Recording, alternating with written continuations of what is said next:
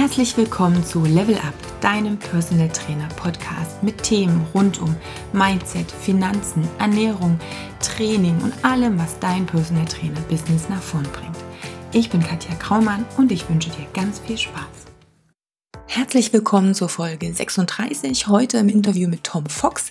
Es geht wieder etwas spezieller um das Thema Ernährung, was deine Darmbakterien mit deinem Gewicht zu tun haben, ob du ein früher oder ein später Typ bist, welche Einflussfaktoren außer Stress noch auf deine Körperzusammensetzung, Nahrungsmittelauswahl und Co. haben, ähm, ja, wie Ernährung in den verschiedenen Ländern und Zonen der Erde ist und wie unterschiedlich das letztendlich auch auf uns und auf unsere Ernährungsgewohnheiten Einfluss nimmt. Freu dich also heute auf spannende Fachthemen mit Tom Fox, der ja einer der ja, mit ähm, der PNI auch hier in Deutschland ist. Von daher ganz viel Spaß bei der heutigen Folge und wie immer Shownotes und Links unter der Folge. Herzlich willkommen, Tom. Ich freue mich ganz sehr, dass ich dich heute hier an der Strippe habe. Tom Fox habe ich kennengelernt. Ich muss jetzt äh, überlegen. Ich glaube, entweder 2004 oder 2005 zum äh, ersten äh, PNI-Durchgang damals. Also schon eine ganz schön lange Zeit. Ähm, und ja, Tom, stell dich doch einfach selber nochmal vor, denn was du alles gerade machst und gemacht hast in den letzten äh, 10, 15 Jahren, das äh, kriege ich, glaube ich, alles gar nicht mehr in zwei Minuten zusammengefasst. Das weißt du einfach nochmal besser. Ja, Katja, vielen Dank ähm, für die Einladung. Und ähm, ja, kurz zu mir, 2004, 2005, das kommt durchaus hin. Katja, ich glaube, das war in München, da haben wir gerade das zweite oder dritte Jahr ähm, klinische PNI gemacht. Äh, zu meiner Person, ich bin eigentlich vom Studium her ausgebildeter Sportwissenschaftler, habe sehr viel in der Bereich Rehabilitation gearbeitet, bin darüber eigentlich über den, äh, auf den Bereich Ernährung und Psychologie gekommen, habe dann 2003, das war zwei Jahre davor, das erste Mal Kontakt gehabt mit dem Thema klinische Psychoneuroimmunologie. Ja, und äh, danach habe ich noch äh, das eine oder andere gemacht. Bin jetzt selber Heilpraktiker, Psychoneuro oder Therapeut für PNI und Ernährungsberater, Sportwissenschaftler. Also das mixt sich so ein bisschen. Meine Tätigkeit erstreckt sich eher so ein bisschen darauf, Seminare zu organisieren, selber zu unterrichten aus dem Bereich Gesundheit, Ernährung und so weiter, klinische PNI und selber als Heilpraktiker noch in eigener Praxis tätig. Ja, genau. Das ist ja auch äh, viel. Aber warum es auch so viel ist, es äh, ergibt sich eigentlich auch schon aus dem Thema PNI, weil wir in der PNI ja nicht nur einen Teilbereich herausnehmen, der auch behandelt und bearbeitet wird, sondern, um es jetzt mal ganz, ganz mini auf einen Satz runterzubrechen, ist letztendlich um das große Ganze als Mensch geht. Und da gehört eben Biochemie genauso dazu wie Psyche, genauso dazu wie soziales Umfeld etc. Ja, das kann man sagen. Also, wir, wir, nehmen häufig, wir, nehmen häufig, das Wort Netzwerken in den Mund, ne? dass genau. wir in einem Netzwerk sitzen, aber selber auch im Netzwerk sind. Und dazu gehören dann die verschiedenen Bereiche, so wie du das jetzt dargestellt hast, die man dann entweder physiologisch beschreiben kann, aber auch in medizinische, therapeutische Disziplinen aufteilen kann. Genau. Also es ja. macht Sinn, von mehreren Seiten zu schauen. Richtig. Und das ist letztendlich ja auch das, was ich in der Praxis sehe, wenn es darum geht, mit Kunden Beratungen, äh, egal ob das im Bereich jetzt erstmal Richtung äh, Sport oder Richtung Ernährung geht. Viele, klar, kommen zwar mit der Vorstellung, ich gehe jetzt dahin, ich lasse mir jetzt einen Trainingsplan machen und dann habe ich plötzlich die total tolle Entwicklung und alle Probleme lösen sich auf. Im Ernährungsbereich ist es ja ähnlich. Ich gehe jetzt zur Beratung, dann wird mir gesagt, was ich jetzt genau essen soll und ich kriege einen Ernährungsplan, gehe ich damit nach Hause und dann ist letztendlich das Grundproblem weg. So leicht ist es ja dann doch nicht, weil natürlich viele Dinge auch wieder vergessen werden. Du hast gerade gesagt, eben das Netzwerk Mensch an sich und auch wir im Netzwerk. Und um jetzt ein bisschen spezifischer auch reinzugehen, geht's mir auch um diese gerade vielen Diskussionen, die aktuell natürlich immer aufkommen, wenn es darum geht, welche Ernährungsform ist denn für mich jetzt die, mit der ich eben ein, sagen wir, mein bestes Spiegelbild, den perfekten Körper für mich äh, formen kann. Ist das jetzt ähm, High Carb, Low Fat, Low Carb, High Fat? Ist das Ketogen? Ist das irgendwas? Ähm, äh, was würdest du auch zu der Kohlenhydrat Diskussion im Allgemeinen jetzt mal sagen, gibt es jetzt die eine Ernährungsform oder die eine Kohlenhydratmenge, die für alle toll ist, um Fett abzubauen, Muskeln aufzubauen, einfach toll auszusehen? Ähm, grundsätzlich denke ich das nicht. Dafür ist das Thema viel zu komplex. Ähm, was wir vorab feststellen müssen, ist, dass natürlich doch ein großer Teil, ein, ein erheblich großer Teil unserer Kunden, Patienten oder was auch immer, wie wir die nennen, Klienten, einfach zu viel Kohlenhydrate konsumiert. dann äh, ist der Hauptteil danach noch Zucker. Also wir konsumieren zu viel Zucker. Ähm, der Zucker, den wir konsumieren, ist nicht mehr die chemische Form, die wir eigentlich kennen. Wir haben einen viel zu hohen Fructoseanteil. Es gibt eine Menge Zuckerersatzstoffe, Süßstoffe und so weiter. Das ist etwas, was wir metabolisch eher als neu betrachten müssen. Nichtsdestotrotz können wir überhaupt nicht ein Nahrungsspektrum für alle festlegen. Wir ähneln uns zwar genetisch so sehr, dass man da tolle Übereinstimmung findet. Also ne, die Diskussion ist häufig so, dass mhm. ethnischen Gruppen genetisch gesehen gar nicht so große Unterschiede aufweisen, dass man geneigt ist zu sagen, da müsste ja eigentlich für alles, alle alles gelten. Wir sehen aber doch, dass dieses große, breite Thema, ich weiß nicht, ob das noch in der Frage vorkommt, Epigenetik eine Rolle spielt. Ja. Das hat auch bei kleinen genetischen Unterschied, was macht denn der Stoffwechsel mit den Genen? Ob ich das jetzt als Gen darstellt oder nicht, oder ob das nur eine Ausprägungsform ist. Und dann ist es, dann gibt es eigentlich zwei Faktoren, die man anwenden kann. Es gibt ganz, ganz viele verschiedene Kulturgruppen mit ganz vielen verschiedenen Ernährungsformen auf der Welt. Ähm, das heißt, es muss, es muss irgendwie eine Art Gewöhnungseffekt geben. Wenn wir sehen, wie zum Beispiel Leute in Nordamerika oder in Asien oder in Polynesien oder Südamerika essen, die essen zum Teil etwas anderes mit gleichen metabolischen Effekten. Wenn man versucht zu gucken, was Jäger und Sammler machen, denkt man, hat, die haben die alle gleichen Ernährungsstil, haben die auch nicht. Es gibt eine Jäger- und Sammlerkultur, die essen viel Eiweiß, dann gibt es die mit viel Fett, aber es gibt auch die mit viel Kohlenhydraten und alle sind sie gesund. Es zählt also immer das Gesamtpaket und dann ist es auch bei denen, die wir jetzt vielleicht so als industrielle Leute, ne, so diese westernized people, die man immer sagt, der westliche Ernährungsstil, modern, ähm, auch, auch hier gibt es saisonale Unterschiede. Also wir haben immer in allen Kulturkreisen nie wirklich gleich gegessen. Es gab immer Unterschied zwischen Winter und Sommer, Frühjahr und Herbst und so weiter. Das Thema ist jetzt in den letzten 50 Jahren etwas weniger akut geworden, weil wir natürlich preisgünstig Zugang zu nahezu allen Lebensmitteln haben. Jetzt können wir das alles gleichförmig gestalten. Das war früher anders. Und ähm, die, aber wir haben die Zeit, die 50 Jahre reichen noch nicht aus, um sich epigenetisch so stark zu verändern von Generation zu Generation, dass man da jetzt einen Stil draus machen kann. Deswegen mhm. glaube ich immer noch an Regionalität, an Saisonalität und dann muss man genau schauen, welchem Phänotyp entspricht denn unser Kunde jetzt eher. Ne? Manchmal frage ich tatsächlich meine Patienten auch, wo kommt denn deine Familie her? Ist es vielleicht eine, die aus dem Nahen Osten kommt oder kommst du aus Amerika, vielleicht Asien? Und dann ändern sich die Dinge. Deswegen ist es ganz, ganz schwierig, und dazu kommt der Lifestyle noch. Wenn Leute einen Ernährungsinfekt bekommen, sind, sind bereit, sich zu verändern, also sind bereit, viel Bewegung einzubauen, dann kann ich den Ernährungsplan ganz anders gestalten, als wenn ich weiß, dass jemand das nicht kann. Deswegen tue ich mich bei der Diskussion immer sehr, sehr schwer. Und zum Thema ketogene Ernährung, es hat in allen Kulturen gibt es sicherlich immer Phasen, wo man ketogen gegessen hat. Und ich glaube ziemlich fest daran, dass so eine saisonale, zeitlich begrenzte ketogene Diät, wenn man das Wort jetzt mal nehmen will, ich mag das eigentlich nicht so gerne, aber wir nehmen es jetzt mal, wenn man das macht, dass das fast immer irgendeinen positiven Effekt hat, nämlich dass unser Stoffwechsel anfängt, so ein bisschen in so ein Flexibilitätsmuster zu gehen, dass er sagt, ich muss mich auf das eine und das andere einstellen können. Hm. Erstmal haben wir nicht so super viel Daten von Leuten, die das sehr, sehr lange gemacht haben aus unserem Kulturkreis. Und dann ist es im Prinzip äh, ja, wäre das auch wieder eine bestimmte Ernährungsform, die man über einen langen Zeitraum verfolgen würde. Es gibt zwar eine Menge Leute, die sagen, das klappt, das hat auch gar keine große Auswirkung auf den Zuckerstoffwechsel, man findet aber auch Publikationen, die das Gegenteil behaupten. Also das ist schwierig. Ich glaube nicht, dass es eine einförmige Ernährung, dass Low Carb oder No Carb immer gut ist für alle. Hm, genau, also ich sehe das halt auch, ähm, dass es schon unterschiedlich ist, wie Menschen bestimmte Ernährungsformen auch vertragen, in Anführungsstrichen, also wie sie einfach auch reagieren. Aber natürlich das Wichtige ist, hast du schon gesagt, wie ist der Lebensstil drumherum auch noch. Ja. Ähm, auch intermittierendes Fasten finde ich eine super Möglichkeit, gerade auch in dem ganzen äh, Patientenbereich mit Erkrankungen kann das auch super sein, die Leute mal von dem zu viel Essen und dem ständig Essen rauszukriegen.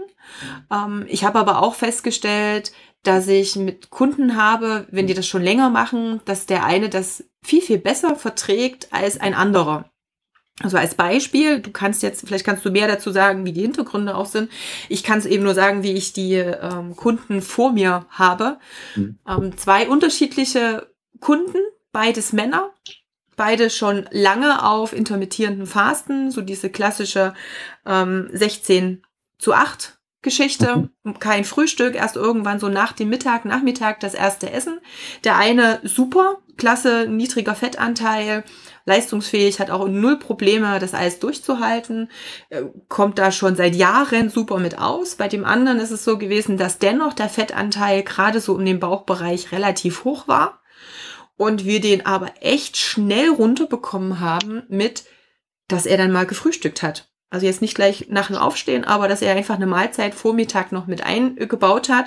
Und komischerweise ist dann, war das für ihn die Lösung, die ihn dazu gebracht hat, auch vom Körperfettanteil nochmal nach unten zu gehen. Kann man es irgendwie erklären? Oder hast du sowas auch festgestellt? Oder womit könnte das alles noch zusammenhängen? Also so, das begegnet mir zum Teil auch. Ähm, gerade das spezielle Beispiel, was du jetzt genannt hast, greif mal raus, du hast gesagt, wir haben morgens nicht gefrühstückt und beim einen hat das gut, beim anderen nicht gut geklappt.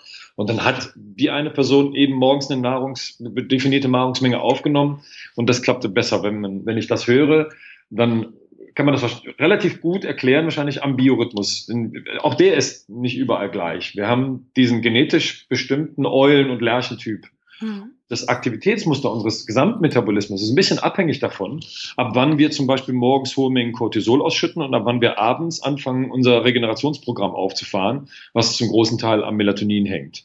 Und wenn der eine einen deutlich früheren Typ hat und morgens aktiver ist, dann verträgt er auch morgens Nahrung eher bis zu, dass es wichtig ist, dass er nämlich, wenn er in einem Aktivitätszustand ist und keine Nahrung bekommt, das tatsächlich so eine Art Stressfaktor bedeutet und das löst wieder andere Reaktionen aus. Also wenn ich morgens ein sehr aktiver Typ bin, fange an, meinen Metabolismus in Schwung zu bringen, brauche theoretisch Kalorien und bekomme die nicht, dann kann man das so ein bisschen übertrieben als kleines Bedrohungssignal bezeichnen. Das leitet jetzt so eine kleine Hungerphase ein. Und das kann den Körper sehr aus seinem Gleichgewicht bringen. Das kann tatsächlich dazu führen, dass vermehrt Stresshormone ausgeschüttet werden. Das wiederum hat Auswirkungen auf Blutfett und Blutzucker und das kann einen nachteiligen Effekt haben. Wenn ich jetzt also so jemanden, das muss jetzt nicht viel sein, eine bestimmte definierte Menge Kalorien anbiete, dass der Stoffwechsel sich dann erholt, die Balance hergestellt wird und das kein Stressor bedeutet. Und der späte Typ wird wahrscheinlich eher ohne auskommen und keine Probleme haben. Ähm, man kann sowas auch messen. Man könnte bei solchen Leuten gucken, ob man vielleicht so eine Art Cortisol-Tagesprofil bestimmt, ja. morgens, mittags, abends. Man kann die Herzfrequenzvariabilität morgens und abends bestimmen, um zu gucken, wie sieht's mit der Stressempfindlichkeit aus. Und da kann man dann schon so ein bisschen sehen.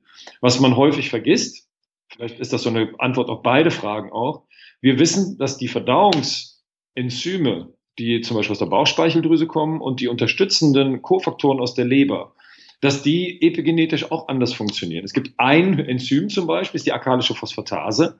Da haben wir in der europäischen Bevölkerung zum Beispiel sehr, sehr viele unterschiedliche Ausprägungsformen. Es gibt also einige, die haben da sehr hohe Werte und einige sehr niedrige Werte. Und das macht wiederum das Verdauungssystem abhängig davon, wann wie viel Nahrung kommt. Mhm. Und wir haben aber alle diesen gleichen Nahrungsstil, das wir häufig essen, hast du eben gerade erwähnt, ne? Ja. zu versuchen, Leute, ich versuche meine Kunden und Klienten, Patienten gar nicht so sehr vom viel Essen wegzubekommen, sondern vom häufig Essen. Ja. Sag mal, du kannst ein oder zweimal essen, dann auch sehr, sehr viel denn das ist etwas, was sich in allen Kulturkreisen in den letzten paar tausend Jahren als signifikant gezeigt hat, dass wir eigentlich nie regelmäßig gegessen haben. Wir haben immer dann gegessen, wenn was da war und häufig auch eher mit großen Pausen zwischendurch. Das heißt, das Nahrungsspektrum, das lässt sich nicht auf einen Nenner bringen, das ist unterschiedlich, aber die Tatsache, dass wir nicht häufig gegessen haben, das findet man eigentlich überall. Ist nur die Frage, wann. Ne? Genau. Und da halt doch ein bisschen mehr auf sich und seinen Biorhythmus auch hören. Ja, das, das Dass man einfach guckt. bin ich nicht ganz so sicher. Wenn jetzt jemand tatsächlich, also ich nehme einen Patienten, ähm, einen unglaublich anstrengenden Job, keine Kontrolle auf den Job, also ein hohes Stressaufkommen, ähm, Lebensstil gekennzeichnet dadurch, dass er im Prinzip von einem Termin oder einer Aufgabe zur anderen rennt, äh, immer dann, wenn diese Hungerattacken kommen, viel isst, keine Zeit für Sport hat. Mhm bei so einer Person muss ich davon ausgehen, dass dieses Prinzip auf den Körper hören nicht mehr gut funktioniert. Deswegen ist das in den Anfangsphasen eher schwierig, wenn man Leute einmal in ein gesundes, homöostatisches Wohlfühlmuster bekommen hat. Ich glaube, dass das dann wieder funktioniert. Aber am Anfang muss man wahrscheinlich viel rumprobieren. Genau, ja, das hatte ich damit auch gemeint, dann, weil du nur vor uns gesagt hast, auch so diese frühe, diese späte Typ und ja. mit dem Cortisol, dass man genau. ein bisschen mehr eher auf den, ähm, den Typ auch mithört. Das Stressproblem, was du gerade angesprochen hast, ist natürlich das, was uns oder was mir auch bei meinen Kunden immer sehr, sehr häufig begegnet, unabhängig davon auch, welchen Job sie haben. Man hat natürlich ständig diese ähm, äußeren Reize, die auf einen einwirken, die ständige Verfügbarkeit, das Telefon, den PC, E-Mails, der, der äh, Chefruf, die Pausen können nicht eingehalten werden. Ähm, und das sehe ich auch, dass das einen riesen Einfluss hat auf auch die Körperzusammensetzung, auf die Möglichkeit, Fett zu verbrennen, Muskulatur aufzubauen, sich zu regenerieren, unabhängig da, ja nicht unabhängig, aber zum Teil, dass das nochmal in fast noch größeren Einfluss hat, als jetzt eine Kleinigkeit am Essen zu ändern. Mhm. Und ähm, ich glaube auch, dass das begreifen, dass solche Themen wie Stressmanagement, weil Stress jetzt wegmachen, ist auch so ein Thema. Ne? Klar kann ich bestimmte Stressoren runter reduzieren, aber ich kann die nicht alle von heute auf morgen wegkriegen. Ähm, aber Stressmanagement und auch natürlich Regeneration und Schlaf nochmal viel, viel wichtiger sind in dieser, in diesem Gesundheitsaspekt und auch was Körperfettreduktion anbelangt. Ähm, ja. Als die Kunden das meistens auch wahrnehmen. Das ist schon noch, also ich glaube zumindestens wie gesagt, aus meiner Erfahrung, dass viele eher fokussiert sind mit, ah, kann ich jetzt das essen oder jenes essen? Ist das jetzt schlecht oder ist das jetzt gut? Und da so die Lösung drin suchen, aber eben vergessen, dass der Stress und auch vielleicht ein Schlafmangel, was ich sehr häufig auch sehe, oder dieses bisschen in die Nacht hinein arbeiten, wenig schlafen und dann irgendwie über den Tag kommen, mehr Einfluss auf die Körperzusammensetzung hat. Siehst du das ähnlich oder? mehr Einfluss, ähm, ob das jetzt mehr Einfluss hat, das weiß ich nicht. Es hat auf jeden Fall einen viel größeren Einfluss, als die meisten ähm, einzuschätzen wagen. Wir sehen das ganz extrem. Das Beispiel, was du gerade genannt hast, sehen wir das im, im Schichtdienst, bei Schichtarbeitern. Oh ja. hm. Die Schlafphase nie garantiert ist, wo unser Gehirn im Prinzip auch nie genau weiß, ist es jetzt tatsächlich die Schlafphase, die ich hier habe oder nicht. Und wir sehen das bei Schichtarbeitern, dass die, die Cortisol- und Insulinausschüttung zum Beispiel total durcheinander ist. Das Insulin, was normalerweise nachts einen ganz anderen Aufgabenbereich, ein ganz anderes Aufgabenspektrum hat als tagsüber, dass dann Insulin, das Hormon Insulin über Nacht diesen, diesen Tag, äh, dieses Tagesmuster entwickelt. Und das hat zum Beispiel zu tun damit, dass man eigentlich nachts anfängt, noch weiter Fett einzulagern oder Kalorien einzubauen. Und dass Leute, die im Schichtdienst arbeiten und nicht wirklich auf einen gesunden Lebensstil gucken, äh, da zunehmend Probleme mit haben. Nicht nur mit, äh, mit äh, Regenerationsproblemen zu kämpfen haben, sondern tatsächlich mit sich stetig entwickelnden Übergewicht und begleitenden schlechten Fitness natürlich da. Ne? Ja. Also das ist etwas, was wir total unterschätzen. Wir, wir wissen auch erst seit den letzten 15, 20 Jahren viel mehr, was chronisch erhöhte Cortisolwerte, also das, ne, was chronischen mhm. Stress darstellt und damit verbunden auch das Hormon Adrenalin. Es kommt ja dazu, was die eigentlich alles anrichten. Und dann ist es deutlich mehr als einfach nur dafür sorgen, dass unsere Stressreaktion gut funktioniert. Das hat was mit dem Gehirn zu tun, das wirkt aufs Immunsystem, es verändert den Verdauungstrakt, die Leberfunktion. Und all das führt dann zu so einer Dysregulation im Stoffwechselbereich. Und das ist häufig damit verbunden, dass sich so eine Kombination entwickelt aus, ich gebe meine Kalorien nur noch an bestimmte Organe ab, die eingespeichert werden und dazu sich zunehmend unser Gehirn und das Immunsystem in so einer Art Abwehrzustand entwickelt. Ne, was du gerade ansprichst, wird doch häufig so ein bisschen als Schnittmenge genommen mit der großen Patientengruppe, die diese berühmte chronisch niedriggradige Entzündung hat. Ja. Das überschneidet sich heute. Genau. Wenn wir jetzt, äh, wobei es natürlich sehr schwierig ist, das haben wir ja gerade schon besprochen, aber wenn wir jetzt mal sagen, okay, ähm, Mitteleuropa, wobei wir es schon wieder eingrenzen müssen, also eher so unsere Gefilde. Wir kommen im optimalen Falle jetzt auch eben aus der Gegend, sind eben nicht eingereist, haben jetzt nicht so viele unterschiedliche Genotypen für uns nochmal ähm, vermischt. Wie könnten wir eine äh, durchschnittliche, gesunde Ernährungs- und Lebensweise auf einen Punkt bringen, die den meisten, sicherlich nicht jeden, aber die den meisten helfen würde? Wenn wir jetzt sagen, okay, wir fassen so ein paar Dinge zusammen. Das natürlich, du hast schon eins äh, genannt, mit nicht so häufig essen, eher seltener es reicht durchaus, vielleicht zwei Mahlzeiten am Tag zu sich zu nehmen. Oder das vielleicht auch mal abzuwechseln. Also, wie siehst du die? Ich bin ein Freund vom intermittierenden Fasten, was bei mir einschließt, dass die Mahlzeitmenge eigentlich nie gleichförmig ist. Was mhm. die meisten wohl sagen, ist, dass sie so Spezialmahlzeiten haben. Ne, es gibt die berühmten Nicht-Frühstücker, es gibt die berühmten Nicht-Mittagesser, die sagen, das ist die Zeit, da brauche ich nichts und es tut mir eigentlich gut, da nichts zu essen. Mhm. Es gibt auch wieder diejenigen, die sagen, ohne Frühstück kann ich nicht aus dem Haus gehen. Ähm, äh, bei einem schlechten Fitnesszustand ist es schwierig herauszufinden, ob das jetzt wirklich der gesunde Zustand ist oder ob das so eingeschlichen ist. Mhm. Aber ähm, das finden wir. Also ich bin ein sehr großer Anhänger davon zu sagen, eigentlich nur, wenn Hunger da ist. Und Hunger ist mal abhängig davon, was ich vorher gemacht habe. Das funktioniert alles, was wir zwar jetzt diskutieren, aber nur auf der Basis, dass Leute so ein bestimmtes Bewegungsspektrum haben. Sobald Leute an, unter Bewegungsmangel leiden, das sind ja schon alle, die nicht wenigstens 20 Minuten pro Tag irgendwas machen, das sind eine ganze Menge, bei denen sehen wir schon, dass das schwierig wird. Also ich würde immer sagen, so ein, so ein Bewegungsprogramm, mittlerweile sind diese intermittierenden Programme ja auch ganz einfach, dass man mal so ein Minütchen zwischendurch was macht. Mhm. Und da kommt man auch schnell auf 10, 20 Minuten pro Tag. Wenn das klappt, dann ist unregelmäßig Essen sicherlich vorteilhaft. Ähm, ob das jetzt immer zur gleichen Zeit ist, weiß ich nicht. Bei Männern würde ich sagen, kommen die meisten mit zwei Mahlzeiten aus. Der weibliche Stoffwechsel funktioniert etwas anders. Deswegen bin ich geneigt, eher zu sagen dreimal. Mhm. Frauen haben dadurch, dass sie in einem hormonellen Zyklus unterworfen sind, immer mal mit Insulinschwankungen zu tun. Und wenn Insulinschwankungen da sind, dann kann das zu einem veränderten Hunger- und Sättigungsgefühl kommen. Mhm. Wenn man jemanden jetzt aufzwingt, nicht essen zu dürfen, dann kann das durchaus ja. unangenehme Folgen haben. Ne? Deswegen sehen wir, dass bei Frauen eine Mahlzeit mehr überhaupt nicht dramatisch ist, bei Männern tendenziell eine weniger völlig okay. Mhm. Ähm, Bewegung hast du genannt. Ja, klar, also im optimalen Falle sollte ich jeden dazu bringen, sich zu bewegen, ähm, so dass er Spaß daran hat, dass er das auch langfristig durchhält und dass er letztendlich eine bewegungsarme Alltagssituation damit ausgleichen kann. Also haben wir jetzt Bewegungen, wir hatten die Mahlzeiten angesprochen. Wie sieht's dann mit der Mahlzeitenzusammenstellung aus? Du hast gesagt, ja. die spielt weniger eine Rolle als die Mahlzeitenhäufigkeit. Ja, nicht ganz. Kann man, wollte ich gerade sagen, aber trotzdem jetzt so ein paar Dinge mit nennen. Kann man sicherlich. Hm? Kann man sicherlich. Also um es aufs Thema Bewegung kurz zu kommen, ähm, ich, ich, tu mich, ich bin ähm, eher ein Freund davon, den Leuten zu zeigen, dass die Eiweißmenge zuverlässig hoch sein sollte, weil wir sehen, dass Leute, die zu wenig Eiweiß zu sich nehmen, als ein Problem bekommen. Ich kann aber eine wünschenswert hohe Eiweißmenge immer nur dann empfehlen, wenn Leute auch ein Bewegungsprogramm haben. Deswegen erkläre ich das auch. Guck, dass du dich in Bewegung hältst, dann kann ich dir mehr Eiweiß empfehlen und mehr Eiweiß ist gesund.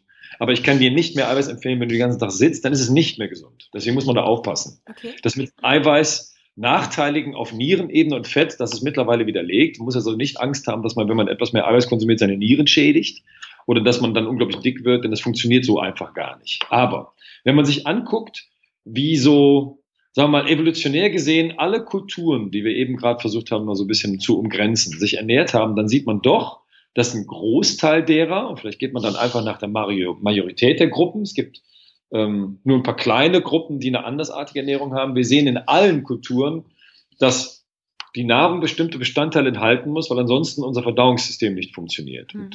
Da ich relativ viel Mikroökologie in meiner Praxis auch mache, versuche ich den Leuten zu erklären, dass eines der zentralen Organe hier unser Verdauungstrakt ist, und zwar der Dickdarm. Und der Dickdarm funktioniert nur gut, wenn die Nahrung ausreichend Faserstoffe enthält. Fehlen die, kann es gut sein, dass dieser allgemeine Wohlfühlzustand noch bleibt, aber erstmal gibt es Verdauungsprobleme und so ein Übergewichtsproblem, was du eingangs erwähnt hast, das kann schlicht und ergreifend auch durch einen schlechten Verdauungstrakt kommen. Also gar nicht mal bei Leuten, die zu viel essen, sondern wenn die, wenn die Bakterienzusammensetzung im Dickdarm zum Beispiel nicht die ist, die wir eigentlich brauchen, fängt an der Körper anders zu reagieren und dann gibt es Übergewicht. Deswegen würde ich immer versuchen, den Leuten zu erklären, ähm, Gemüse und Obst, und zwar in der Reihenfolge sollte erstmal eine Basis sein, die immer wieder vorkommt. Und da die zwei Gruppen jetzt relativ wenig Eiweiß enthalten, muss dann irgendwie zu den beiden Gruppen noch eine Eiweißquelle dazu. Mhm. Und jetzt fangen wir an, eine Diskussion aufzumachen, die gerade ja. 2017 eher schwierig ist. Richtig. Immer mehr Vegetarier und Veganer. Ja. Ich bin selber keiner. Ich sage aber, das ist äh, vegan und vegetarisch ist überhaupt nicht einfach. Aber es gibt genug Beispiele, dass Leute, die es gut machen, das schaffen können ich bin mir ziemlich sicher, dass wir irgendwann, dass der Veganismus irgendwann doch wieder so eine kleine Abkehr hat, weil wir auch Nachteile sehen und es gibt nicht, ja, es machen nicht alle Veganer das, das, das so gut, wie sie eigentlich sein müsste und beim Vegetarismus auch nicht. Was wir aber auch, so wie du es eben erwähnt hast, hatten, es gab in allen Entwicklungen, in allen Phasen, in allen Kulturen, gibt es vegane vegetarische Phasen. Hm.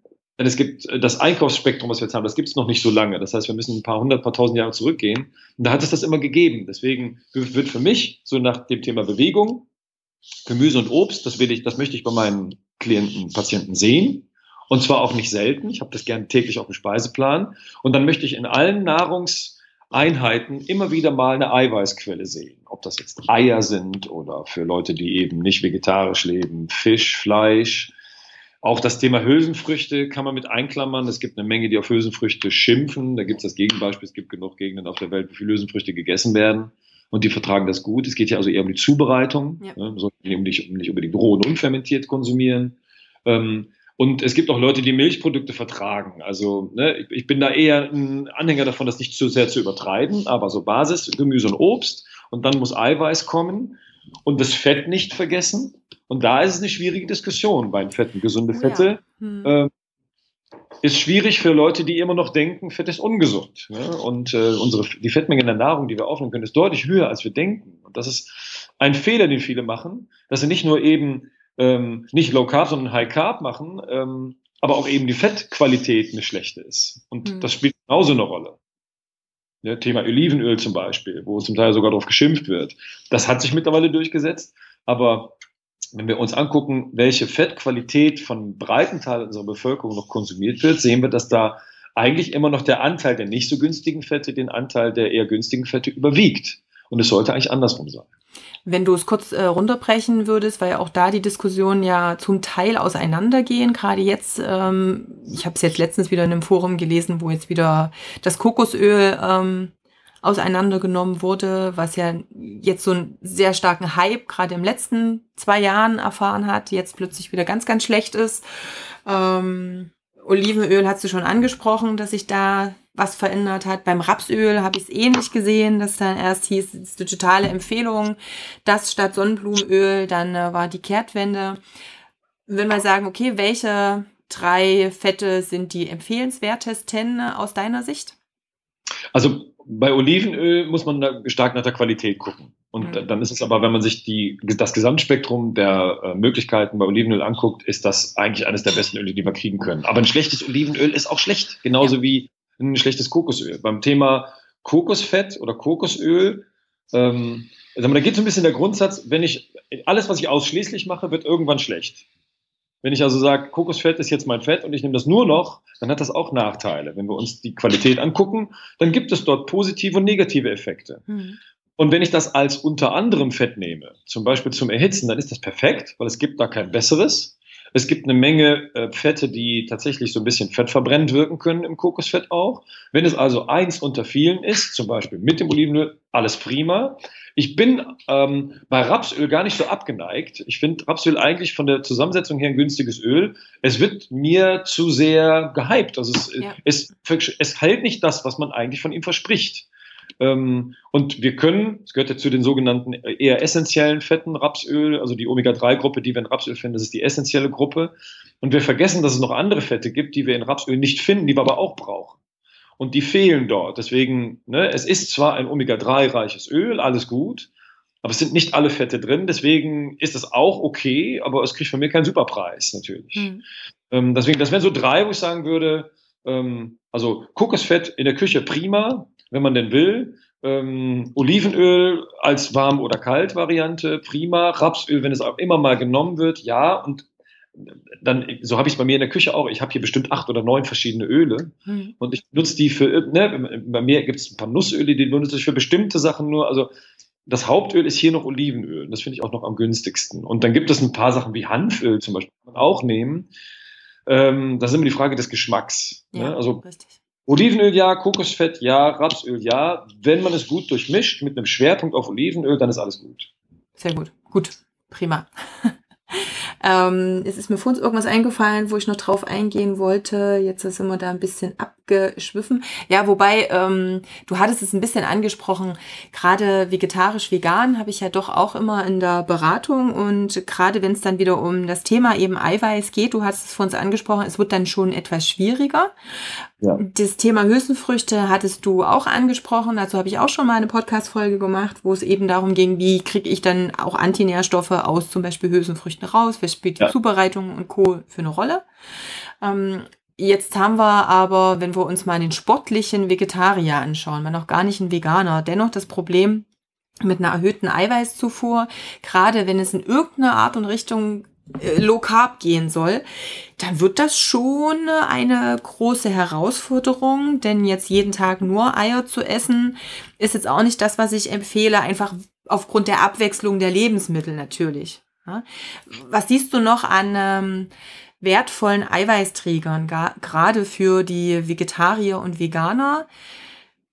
die jetzt auch nicht so viel negative Begleitstoffe haben. Also es, ja. es, also es geht einfach. natürlich bei, bei, bei Eiern, da möchte ich kurz was zu sagen. Bei Eiern geht es extrem um die Qualität natürlich. Ja, also, also grundsätzlich ist das natürlich die Voraussetzung. Ne? Also ich kann jedes Lebensmittel in einer bescheidenen Qualität äh, kriegen und ich gehe einfach mal davon aus, dass die Hörer ja. jetzt schon äh, Qualität der Lebensmittel auf dem Schirm haben. Also das setze ich einfach jetzt mal voraus. Ja. Wir, wir können deutlich mehr Eier konsumieren als äh, eigentlich bisher wissenschaftlich angenommen. Aber du hast recht, das ist natürlich irgendwann langweilig, wenn man nur noch Eier isst. Das ist aber vielleicht auch so einer der wenigen Faktoren, wo ich sage, da wird es ein bisschen haarig, um nicht zu viel zu empfehlen, dass es langweilig wird. Wenn wir uns die, die Eiweißzusammensetzung angucken, dann haben Eier nicht viel Eiweiß. Ne? Die liegen oft nur bei 10, 12 Prozent. Das ist also nicht so viel. Das ist ähnlich wie bei Getreide, mhm. aber die Qualität ist extrem gut. Das heißt, wir nehmen das, was da an wenigem Eiweiß drin ist, im Vergleich vielleicht zu Fisch und Fleisch, wo 25 Prozent drin sind, wir nehmen das deutlich besser auf. Mhm. Dazu kommt noch, dass die Eiweiß-Fett-Zusammensetzung bei Eiern extrem günstig ist. Ne, die Cholesteroldiskussion hat sich ja zum Glück erledigt. Äh, das macht jetzt kaum noch jemand. Und was man unterschätzt, ist, dass, ähm, das ist so ein kleines Detail, gerade zum Bereich Low Carb. Bei Low Carb wird häufig die ketogene Ernährung genommen. Und dann sagt man, es gibt bei einige Leute, die können da gar nicht so gut mit. Wir finden in Eiern ein, äh, ein aminosäurenartigen Substanz, ist Cholin. Mhm. Je mehr, wir sehen, dass eine, eine ketogene Diät immer weniger schief geht, je mehr Cholin dem Körper zur Verfügung steht. Denn der kann das ausgleichen, mhm. gerade auf Leberebene. Deswegen bin ich eher froh, wenn Leute sagen, Ketogen mache ich und dann suche ich die Eier in der Nahrung. Dann weiß ich, das geht tendenziell weniger schief. Bei Vegetariern ist das Problem natürlich dann dadurch, dass die auf Fleisch verzichten wollen, hängen die häufig auf Milchprodukten, Hülsenfrüchten und Eiern. Das sind so die drei Hauptquellen, aus denen sie ihre, ihre Eiweißbezüge ziehen. Ähm, ja, das, das bleibt schwierig. Ne? So Hülsenfrüchte so zu verarbeiten, hast gesagt, hast schon einen Blog drüber gemacht, ist nicht einfach, geht aber. Ich gucke, wenn ich sehe, dass die anfangen variabel zu essen, also dass ich immer mal eiweißhaltige Quellen, wie Sie gerade benannt haben, dass ich die sehe, dann ist das für mich nicht so der bedenkliche Faktor. Ich gucke vielmehr dann, und das ist wahrscheinlich das, was eher sich als dramatisch darstellt, auch nach Spurenelementen und Vitaminen. Und dann mhm. sehe ich so gut wie immer ein Eisenproblem, ein Zinkproblem und ein B6, B12-Problem. Und das zeigt sich in den ersten zwei bis drei Jahren leider nicht, weil die Mangelzustände in den ersten Monaten, das sind ja dann immer 36, auf Leberebene noch ganz gut kompensiert werden können. Hepatozyten haben, was das angeht, eine recht gute Speicherkapazität. Das zeigt sich dann erst nach so, sagen wir mal, 20, 30, 40 Monaten und dann kommen die ersten Mangelzustände. Mhm. Deswegen ist das eher der Fokus für mich, zu gucken, wenn jemand sich zum Vegetarismus oder Veganismus entscheidet, dann gibt es ein paar Dinge, die beachtet werden müssen. Und das ist eine variable Eiweißzufuhr. Und ich bin hier tatsächlich, auch wenn das komisch anhört, auch ein Anhänger von Eiweißpulvern. Mhm. Wenn die Leute sagen, ich kann es nicht anders, dann häufig ist das Problem Eiweiß. Ähm, und eine zuverlässige Zink, äh, Eisen und ähm, B6, B12. B6, mhm. ja, das ist wichtig. Und in manchen Fällen sehe ich einfach keine andere Möglichkeit, als dass die Leute Nahrungsergänzungsmittel nehmen. Ja. Also sehe ich halt ähnlich, gerade weil ich es letztendlich so trotzdem auch für mich sehe, wie schwierig es auf Dauer ist, immer zu überlegen, was ich wann esse, was wo drin ist, das ausgewogen, regional, saisonal. Es ist in der Umsetzung nicht das Einfachste. Und selbst nee. ich als Nicht-Vegetarier und Veganer gucke, dass ich trotzdem meine Vitamine, Mineralstoffe irgendwo im Auge behalte und supplementiere, so 1, 2, 3 supplementiere gegebenenfalls auch, weil ich schon ja. auch der Meinung bin, dass ja, wenn es wieder mal nicht, ja, jetzt gerade die Jahreszeit, na, Gemüse nett, klar, Tiefkühl geht, Oma hat schon lang nichts mehr im Garten, ne? Da, man isst auch immer nur seine drei, vier Lieblingsgemüse, wenn wir ganz ehrlich sind. Und damit habe ich natürlich auch eine relativ eingeschränkte Nahrungsmittelauswahl. Und da kann es schon sinnvoll sein, bestimmte Dinge auch zu ergänzen, solange es eben eine Ergänzung und nicht der komplette Ersatz ist für eine gesunde? Ernährung. Weil das denken ja auch manche. Ich kann dann essen, was ich möchte. Ich äh, hau mir einfach alles andere rein, was der Körper so braucht. Ja, man muss das Wort dann wörtlich nehmen, genau. Genau, ne, dass es wirklich eine Ergänzung letztendlich auch ist.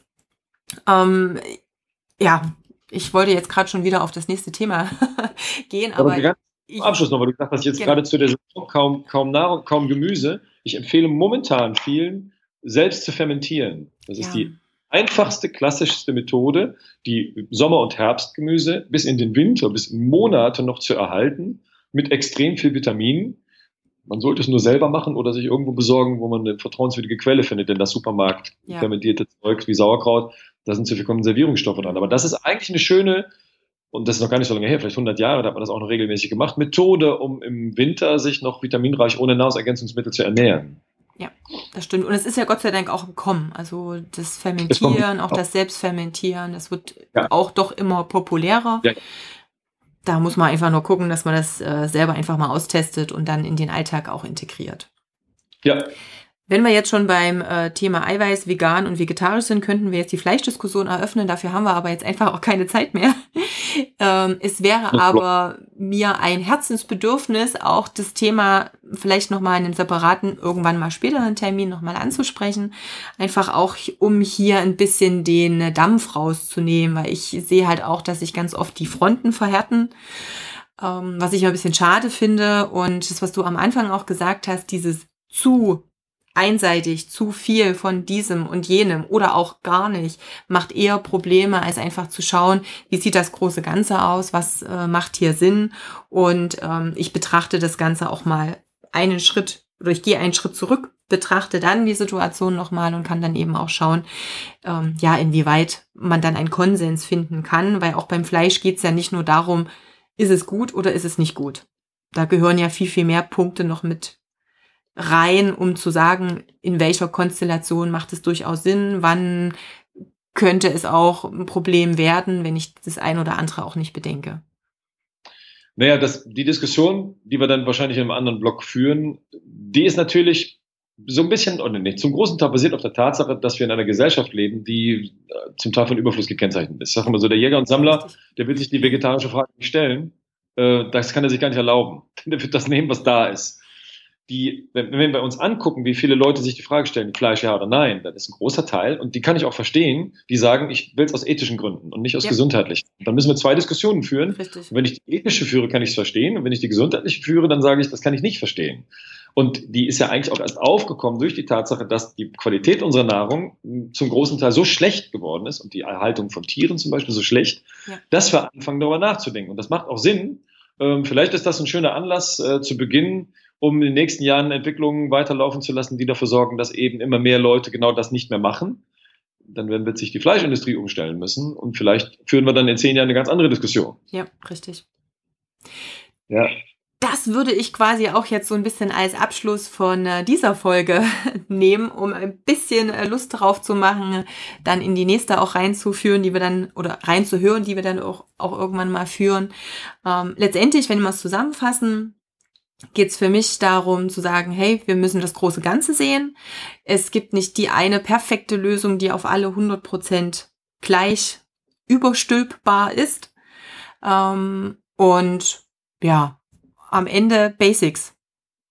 Gemüse, was du schon gesagt hast, gucken, Zufuhr von essentiellen Nährstoffen, egal ob das jetzt die Mineralstoffe sind, ob das jetzt Fette sind, ob das Eiweiße in einer gewissen Mindestmenge auch sind und ähm, vielleicht nicht ganz so kategorisch streng das eine ja, das andere nein, weil wir müssen uns immer die Situation insgesamt angucken. Ja, ja, sollte variabel sein. Genau mein, mein lakonischer Tipp, wo viele Leute überrascht sind, äh, ist immer, versuch mal in so 10 bis 12 Tagen ungefähr 100 verschiedene Lebensmittel hm. zu essen. Ja, das ist sehr die, gut. Der, dann kommt man selber drauf, dass man es variiert. Dann kann man nicht nur das eine nehmen. Du hattest eben richtig gesagt, unser Spektrum ist relativ klein. Ne? Die meisten Leute haben äh, 10 bis 15 Stammlebensmittel im Kühlschrank und weiter kommt nichts da rein. Richtig. Das ist ein bisschen wenig. Ja. Genau. Ja, sehr gerne. Sehr gerne noch ein, ein nächstes Mal. Gut, super. Dann würde ich das äh, hier dich auch entlassen und äh, dich deine Arbeit wieder rückübergeben quasi. Ähm, ich bedanke mich ganz sehr. Ähm, ich, ähm, was, was können wir denn in die Show Notes noch reinschmeißen? Ich würde auf alle Fälle mal den Link auch zur KPNI Akademie mit reinhauen, für die, die es interessiert, was auch letztendlich auch die KPNI Akademie beim Thema PNI und Natura Foundation. Genau. Das können wir mit weil die die fachlichen Seiten deutlich variabler abdecken noch. Ähm, wir können noch ähm, Ernährungstherapie oder automolekulare Therapie, da findet man mich auch. Ähm, das sind aber auch die Themen, wo man ganz sinnvolle Sachen findet. Hm. Ähm, ja, Nahrung als Medizin ist vielleicht noch so etwas, da findet man auch ganz schöne Sachen. Cool. Das könnte man rein. Alles klar. Supi. Prima. Dann machen wir das so. Also, ich bedanke mich erstmal bei dir, Tom. War äh, wieder super und dann hören wir uns beim nächsten Mal. No? Tschüss. danke, tschüss. Wenn dir die Folge gefallen hat, hinterlass mir einen Kommentar oder schreib mir unter kontakt.katjakraumann.com und natürlich wie immer teile die Folge gern mit jedem, von dem du denkst, dass die Infos wertvoll für ihn sein könnten. Und wir hören uns dann beim nächsten Mal. Tschüss!